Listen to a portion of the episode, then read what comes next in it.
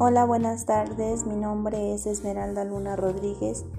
Estoy cursando la licenciatura en gastronomía y hoy les voy a hablar acerca de una materia que llevamos en segundo semestre llamada bases culinarias. Dentro de esta materia vimos tipos de cocción, cocciones húmedas, secas, medio graso, mixta.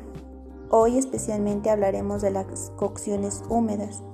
Estos métodos utilizan generalmente agua para transferir el calor, ya sea por medio de expansión, sin que el alimento toque el agua, o bien sumergiéndolo por breves o largos periodos de tiempo en otros líquidos como caldos, leche, etc.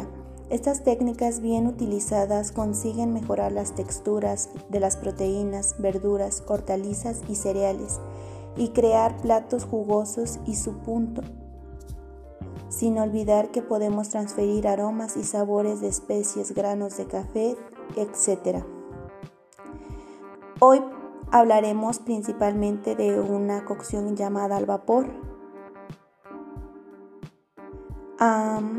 el método más sano por excelencia, pues no necesitas grasas para cocinar y conserva prácticamente todos los nutrientes en, e, en este fresco calentándolos lo suficiente para asimilarlos durante la digestión. Al no estar en contacto con el agua, los alimentos mantienen su textura y consistencia. Además, se minimiza la pérdida de vitaminas y minerales. Solo tendrás que vigilar que no te pases de tiempo de cocción. Para que el agua genere vapor se necesita alcanzar una temperatura mínima de 100 grados centígrados. La cocción rodea el alimento por medio de evaporación del agua que se produce al calentarse. El alimento nunca tiene contacto con el agua, por eso se usan cestillas. Se puede incrementar la temperatura con vapor a presión, como es el caso de las ollas express o olla rápida.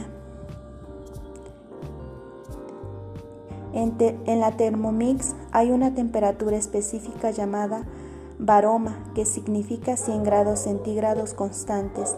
Esta es una forma, se garantiza que no haya picos de descenso del calor o sobrepase esta temperatura. Las verduras son las reinas del vapor, pero los pescados y aves consiguen buenos resultados si están envueltos debidamente. El tiempo varía de cada alimento. El tiempo va a variar en función de alimento a modo orientativo. Las verduras requieren entre 15 minutos aproximadamente. Las hojas como espinacas son tiempos más cortos y las zanahorias, el brócoli más largo. Los pescados, mariscos, sepias necesitan cocción cortas como 15 minutos aproximadamente y las aves un poco más largas, alrededor de 20 minutos. Los tubérculos necesitan un tiempo de 30 aproximadamente. El pan al vapor, pues también es posible como los famosos baum buns, el papillote, entre otra técnica, puede hacerse al vapor. ¿Qué se necesita?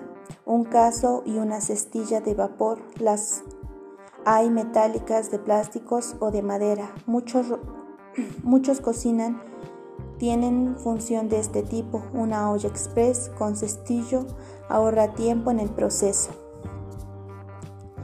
Ahora vamos a ver la cocción húmeda, hervir. La mayor ventaja de la técnica hervir es la capacidad de ablandar las verduras más duras. Sin embargo, es recomendable que no se pasen de tiempo para que así conviertan la mayor cantidad de de nutrientes. Tampoco se precisan grasas para cocinar, aunque a veces esta técnica se combine con pochar, sofreír, rehogar. La mayoría de desventaja es la pérdida de vitaminas hidrosaludables y los minerales, así que no tires el agua, reutilízala para caldos. La mayoría de los alimentos responden muy bien, los vegetales, hortalizas, tubérculos, aves, carnes, mariscos, pescados, moluscos, si los expones a largo tiempo, además de nutrientes, perderás sabor y color. Los huevos pueden cocerlos con diferentes texturas, según los minutos y también pueden escalfarlos. En cambio, los cereales y legumbres como la soya texturiza el hervido es una técnica necesaria pues exigen hidratación por largos periodos de tiempo que podemos acortar con olla rápida. El hervido se logra a una temperatura de 100 grados centígrados, con la diferencia con la técnica al vapor consiste que el alimento está sumergido completamente, medio líquido, ya sea agua o caldo. Se va en ebullición durante cierto tiempo, que varía de los alimentos a cocinar.